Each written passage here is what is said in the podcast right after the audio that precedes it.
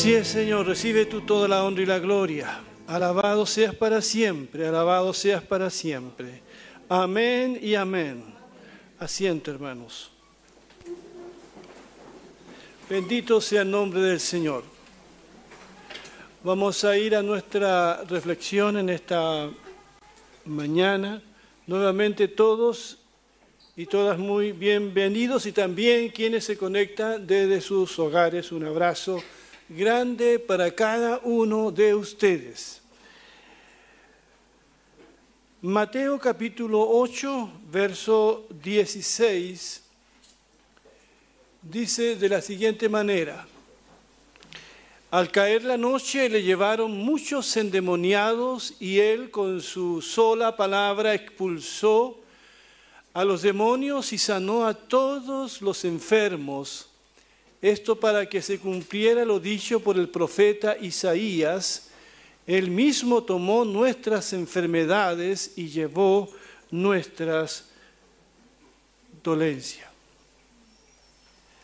Eh, nuestro símbolo que ahí va a estar proyectado, que todos conocemos, nos recuerda constantemente lo que, lo que nosotros predicamos de Cristo.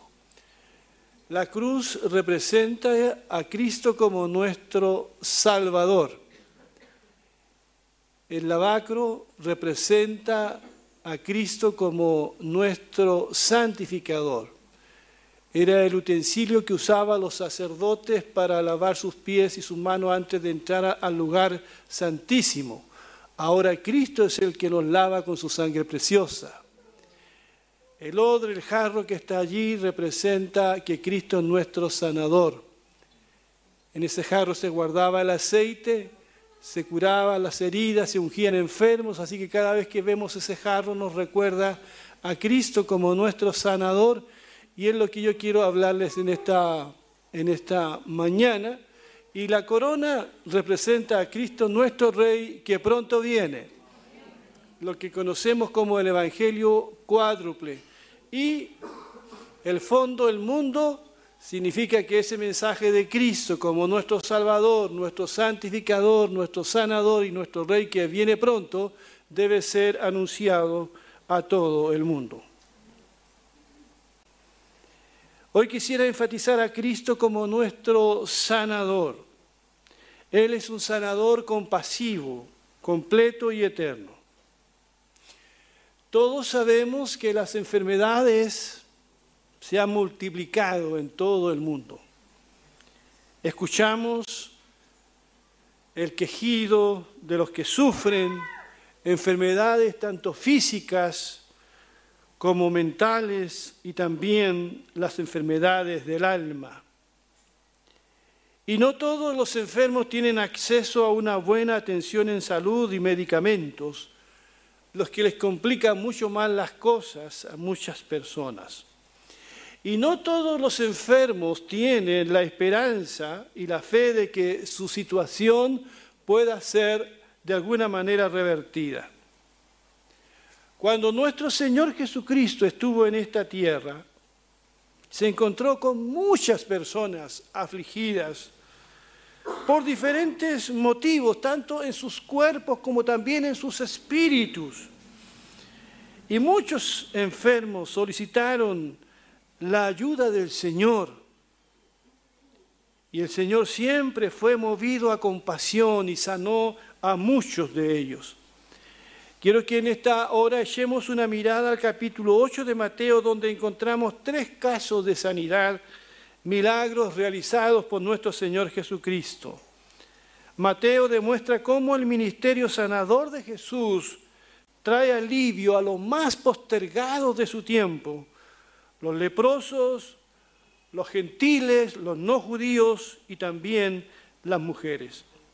Porque nuestro Señor Jesucristo rompe las barreras morales, las barreras de raza y de género con el fin de traer el reino de Dios, el reino de Cristo a todas las personas. Veamos entonces el primer caso y lo comentamos. Dice Mateo 8, 1 al 3 lo siguiente. Al descender Jesús del monte, lo siguió, le seguía mucha gente. un leproso se le acercó, se arrodilló ante él y le dijo, Señor, si quieres, puedes limpiarme. Jesús extendió la mano, lo tocó y le dijo, quiero, ya has quedado limpio y al instante su lepra desapareció. Aquí vemos entonces cómo el Señor rompe con los prejuicios religiosos, culturales y rituales que tenían los judíos, de los cuales eran tan celosos. Porque Jesús permite algo que no se podía hacer, permite que un leproso se le acerque. Y no solamente se le acerque, sino que el mismo Señor extiende su mano y lo toca, algo que estaba absolutamente prohibido. ¿Ya? Y me llama la atención, ¿verdad?, de que a pesar de que se estaba muriendo en vida, este hombre leproso, no, le, obliga a Jesús a sanarlo. ¿Ya? No es esa su petición, sino que se lo dice de otra manera. Se lo dice con respeto, amablemente, sabiendo ante quién está, sabiendo que toda la autoridad y toda la soberanía está en el Señor. Le dice, Señor, si quieres, noten eso, si tú quieres, puedes limpiarme. Él no está poniendo en duda el poder sanador de Jesucristo, de ninguna manera.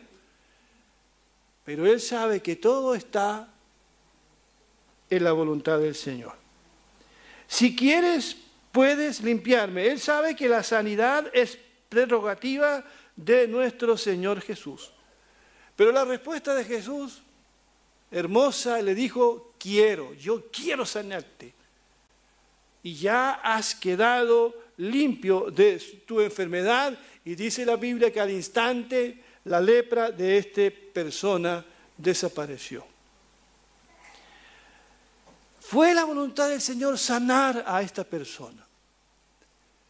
Pero Él no sanó a todos. El relato en el Antiguo Testamento se nos dice que Eliseo fue a, a sanar la lepra de Naamán. Habían muchos leprosos, dice la Biblia, en ese tiempo en Israel, pero solamente fue enviado a uno. El mismo Pablo del cual hablamos tiempo atrás le suplica al Señor que lo sane de ese aguijón que tenía en su cuerpo y el Señor no quiso sanarlo. No era su voluntad, pero era la voluntad del Señor sanar a este leproso. Y esto es algo que nosotros debemos tener sumo cuidado. Creemos que Dios sana. ¿Cuántos dicen amén? Creemos que en el nombre de Jesús enfermos sanan pero no todos sanan. Porque está en el propósito de Dios, en su soberanía, dar y quitar. Es su poder, es su autoridad y esto hay que tenerlo muy claro. Veamos el segundo caso que está allí, continuando con Mateo 8, dice, en cierta ocasión, Jesús fue al pueblo de Cafarnaún, allí se le acercó un capitán del ejército romano y le dijo, Señor Jesús, mi sirviente está enfermo, en casa, tiene fuertes dolores y no puede moverse. ¿Cuántos han sentido así? Entonces Jesús le dijo, iré a sanarlo. Pero el capitán respondió, Señor Jesús, yo no merezco que entre, usted en mi casa. Basta con que ordene desde aquí que mi sirviente se sane y él quedará sano. Sigamos eh, con la siguiente. Porque yo sé lo que es dar órdenes y lo que es obedecer, le dice este soldado. Si yo le ordeno a uno de mis soldados que vaya a algún sitio, este soldado va si a otro le ordeno que venga, él viene. Y si mando a mi sirviente que haga algo, lo hace. Jesús se quedó admirado al escuchar la respuesta del capitán. Entonces le dijo a la gente que le seguía, les aseguro que en todo Israel nunca había conocido a alguien que confiara tanto en mí como este extranjero.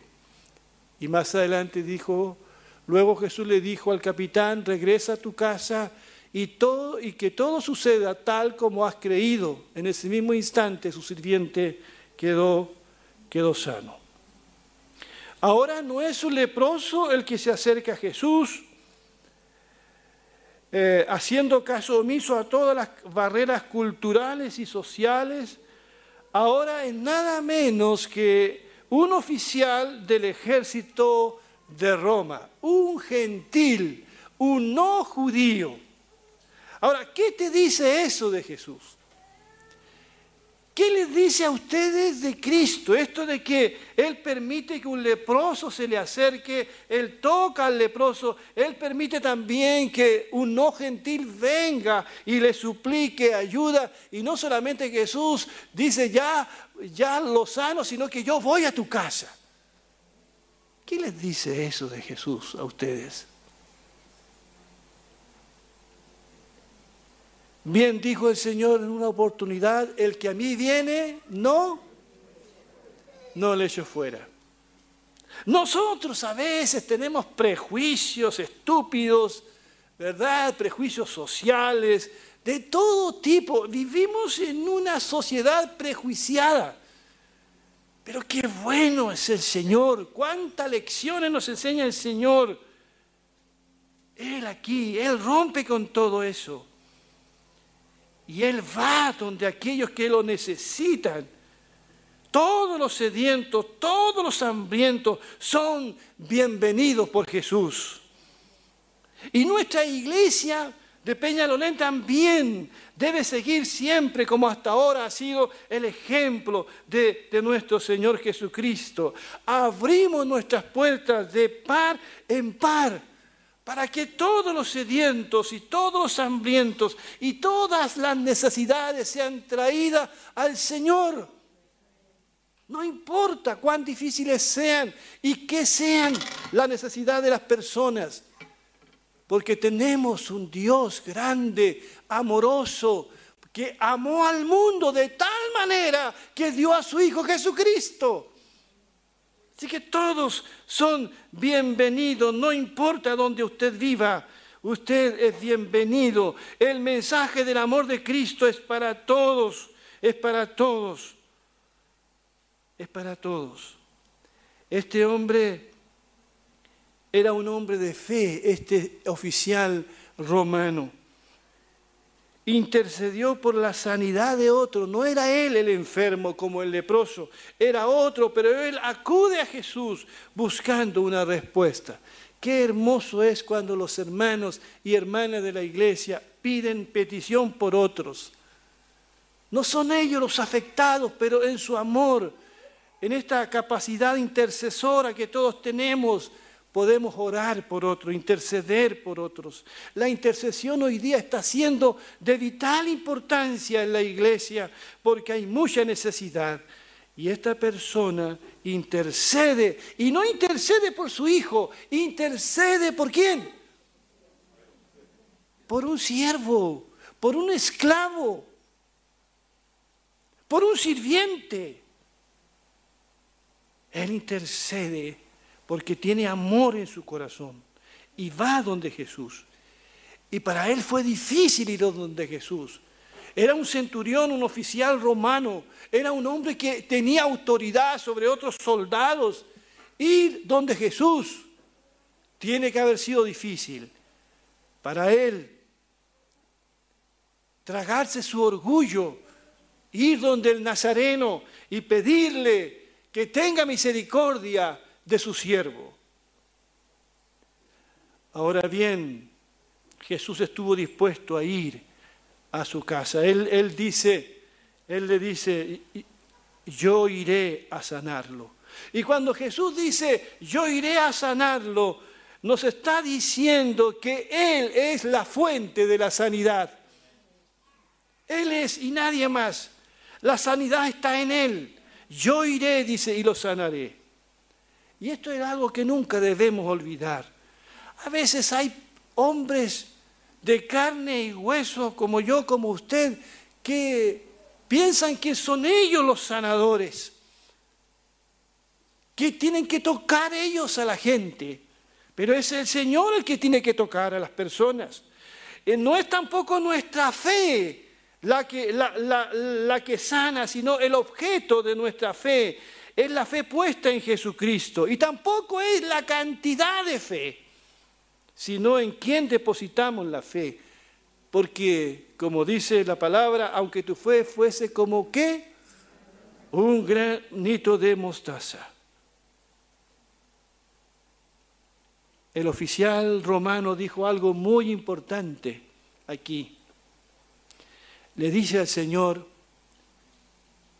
hablando de esta cadena de mando, ¿cierto?, que se da en el ejército, le dice, Señor, yo soy un hombre de autoridad, y si le digo a un soldado que haga esto, él lo va a hacer. Y tú, y, y en el fondo le está diciendo, Señor, tú eres autoridad, tú eres el Señor. Lo está reconociendo como el soberano Dios. Y le dice, Señor, no necesitas ir a mi casa. Tú eres tan grande, tú eres tan poderoso. Di la palabra aquí, di la palabra, da la orden y mi siervo será sanado donde quiera que se encuentren. ¿Qué declaración más importante? Esto nos dice, amados hermanos, que la palabra del Señor es muy poderosa. Es poderosa. La Biblia dice que por la palabra de Dios fueron creados los cielos y la tierra. ¿Sabía eso? Dios lo dijo y así fue. Sea la luz y... Y fue la luz, fue la palabra, fue la declaración del Señor. Él dice y se hace. Por la palabra de Dios fueron creados los cielos y la tierra.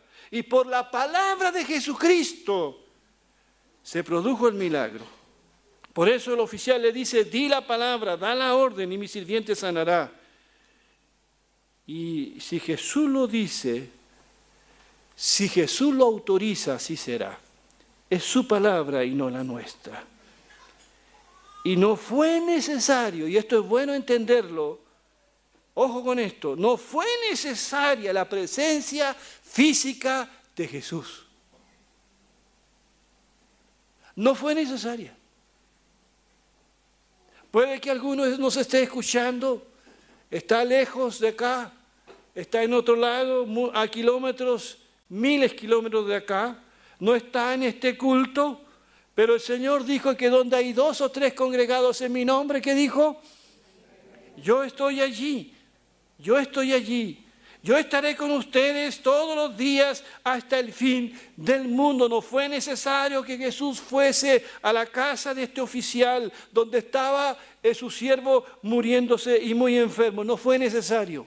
Jesús dijo, se ha hecho y así fue. Bendito sea el nombre del Señor. Tú puedes orar por una persona que esté a miles de kilómetros de acá. Decirle, Señor, toca a esa persona Tócalo y el Señor lo puede tocar y lo puede sanar. ¿Cuántos dicen amén a eso? El tercer caso de sanidad también, y con esto termino, es muy importante, estamos hablando del sanador compasivo que es Jesús. El tercer caso está también en Mateo 8.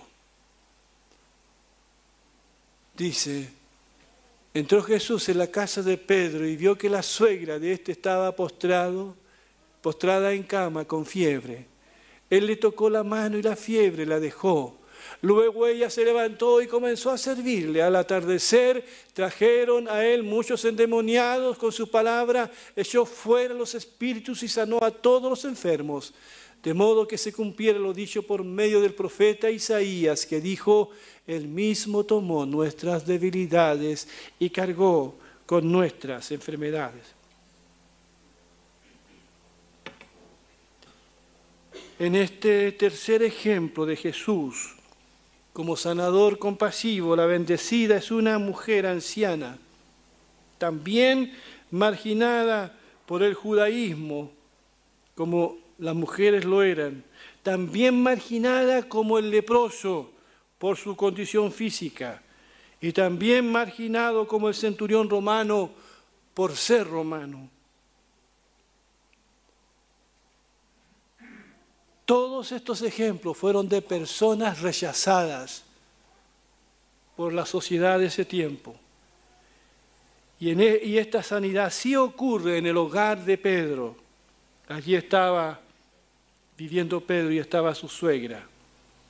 Posiblemente sufría de malaria o algo parecido. Pero es interesante el relato porque bastó que Jesús tocara a esta mujer enferma sencillamente tocara, tocara su mano, nada más.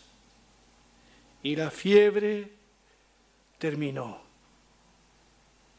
¿Se dan cuenta, hermanos amados, cómo es el Señor cuando Él se mueve, cuando Él actúa frente a la necesidad de las personas? Jesús es lo más sencillo que hay. ¿Se dan cuenta de eso? Él no hace un tremendo ritual de sanidad. Él no lo necesita. Porque la autoridad está en Él, en su palabra. La poderosa palabra de Jesús es lo único necesario aquí. Ahora lo que hizo esta mujer después, después de ser sanada, es algo que todos debemos hacer.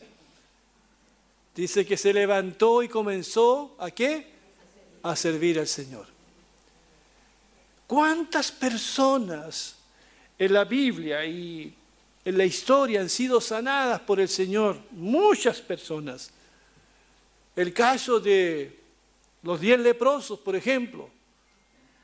Diez fueron sanados, pero solo uno volvió a dar la gracia. Y aquí esta mujer se levanta y sirve al Señor. Y sirve al Señor. Pero ¿cuántas personas han sido bendecidas en su salud? Han sido sanadas y no agradecen y no sirven al Señor. Hoy cuando uno ve tanta gente enferma, cuando vi a mi sobrino conectado a ese respirador mecánico, lo miraba. Y cuando ayer miraba a mi sobrina ahí en la clínica ya fallecida, y pensaba en esta mañana, algo tan grande es que la salud es un regalo de Dios. El hecho de que tú estés aquí, sentado allí donde estás, puede con, algunos dolores, con algunas aflicciones, pero estás aquí. Gozas de una salud que te permite llegar aquí. Pero cuando vas a un hospital y cuando sabes de las aflicciones que viven las personas, algunos hermanos, o, sabes de la discapacidad de alguien, o de todas las terapias y las quimioterapias las que están sufriendo muchas personas, uno se dice a sí mismo, Señor, gracias porque tengo vida y tengo salud. No será una salud perfecta mientras estemos aquí. Siempre será algo limitado, pero el Señor nos sostiene. Y estar aquí, hermanos, la actitud nuestra debe ser como la, la de esta mujer, que viéndose sana, sirve al Señor que viéndose sano se congrega y da gracias a Dios, que viéndose sano uno hace algo por el prójimo, porque no siempre podrá hacerlo. Nos vamos envejeciendo y ya la salud no es la misma, pero tener salud es un regalo del Señor. Joven, que estás aquí y que tienes salud y piensas que siempre vas a ser joven, usa bien tu salud. Cuida tu salud. Es un regalo del Señor. Es un regalo del Señor.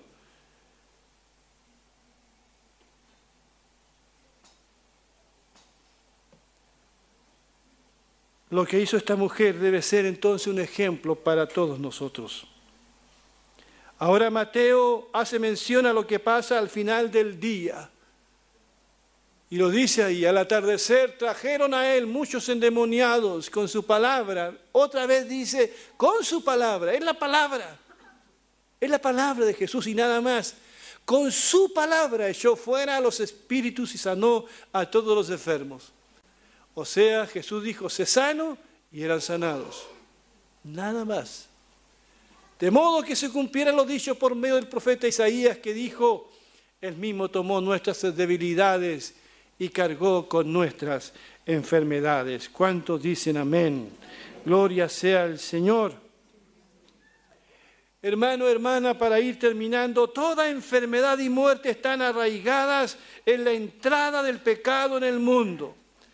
Pero al venir Jesús trajo con él el reino de Dios y Jesús empieza a revertir este ciclo de muerte y sufrimiento que impera en el mundo.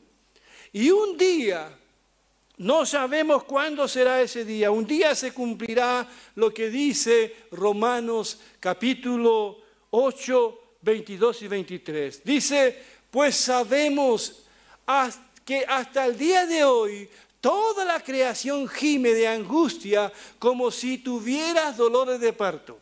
Hermanos, me detengo aquí. ¿Usted ve la creación gemir? ¿Usted ve este mundo gemir? ¿Usted está viendo la naturaleza gemir? La tierra gime, el mar gime esperando el cielo nuevo y la tierra nueva, como si estuviera con dolores de parto. Y dice, y los creyentes, miren lo que dice, y los creyentes también, ¿qué dice? Gemimos. Mientras estemos aquí, en este valle de sombra de muerte, vamos a gemir. Aunque tenemos el Espíritu Santo en nosotros como una muestra anticipada de la gloria futura, me detengo aquí también. Mira, Estamos limitados en nuestra salud, en lo que podemos hacer en nuestros cuerpos. Gemimos también. Pero mientras tanto el Señor nos ha dado el Espíritu Santo. El Espíritu Santo en nosotros como muestra anticipada de su gloria futura. O sea, el Espíritu Santo nos llena, nos capacita. ¿Cuántas veces eso lo, he, he comprobado en mi propia vida? en que he estado limitado en mi salud. Pero el Espíritu Santo nos capacita, nos llena, nos fortalece, nos anima, nos consuela y seguimos adelante en el nombre del Señor. Porque anhelamos que nuestro cuerpo sea liberado del pecado y el sufrimiento. Nosotros también deseamos con una esperanza ferviente que llegue el día en que Dios nos dé todos nuestros derechos como sus hijos adoptivos, incluido el nuevo cuerpo que nos prometió. ¿Cuántos dicen amén? Tendrás un nuevo cuerpo, un cuerpo glorificado, un cuerpo espiritual, un cuerpo semejante al de la gloria suya. La Biblia dice que Él transformará nuestros cuerpos mortales. Y eso dice el, el pasaje siguiente. Así sucederá también con la resurrección de los muertos. Lo que se siembra en corrupción, resucita en incorrupción. Lo que se siembra en deshonra, resucita en gloria. Lo que se siembra en debilidad, resucita en... Se siembra un cuerpo natural y resucita un cuerpo espiritual. Y más adelante dice, fíjense bien en el misterio que voy a revelar, dice Pablo, no todos moriremos, pero todos seremos transformados en un instante, en un abrir y cerrar de ojos, al toque final de la trompeta, pues sonará la trompeta y los muertos resucitarán con un cuerpo incorruptible. Y nosotros seremos, aleluya hermano tendrás un cuerpo que nunca enfermará. Un cuerpo perfecto, glorioso. Tengan paciencia. Pero el Señor nos ha dado su Espíritu Santo. Y en su misericordia, Él se compadece, sanando nuestros cuerpos a veces, según su voluntad o si permite que continuemos enfermos, como a Pablo le dice Pablo, bástate, ¿qué cosa? Mi gracia. Bástate mi gracia.